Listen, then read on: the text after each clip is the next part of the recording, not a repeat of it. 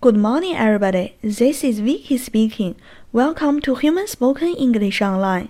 各位早安，我是 Vicky 老师，欢迎来到乐成红恩线上口语团 A 组 Day three hundred and eighty nine.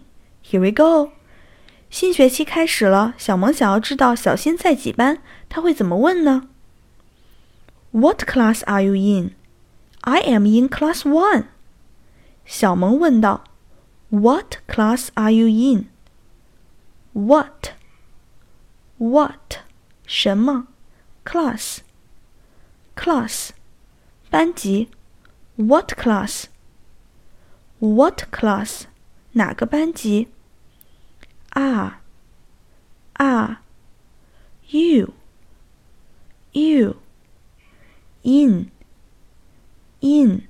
在哪个班级需要用到介词 in？What class are you in? What class are you in? 你在哪个班？小新回答道：“I am in class one. I am. I am. Class one.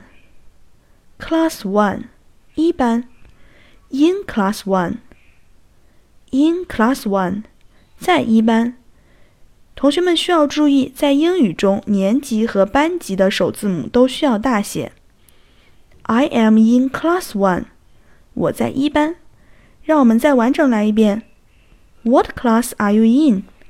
I am in class one. That's all for today.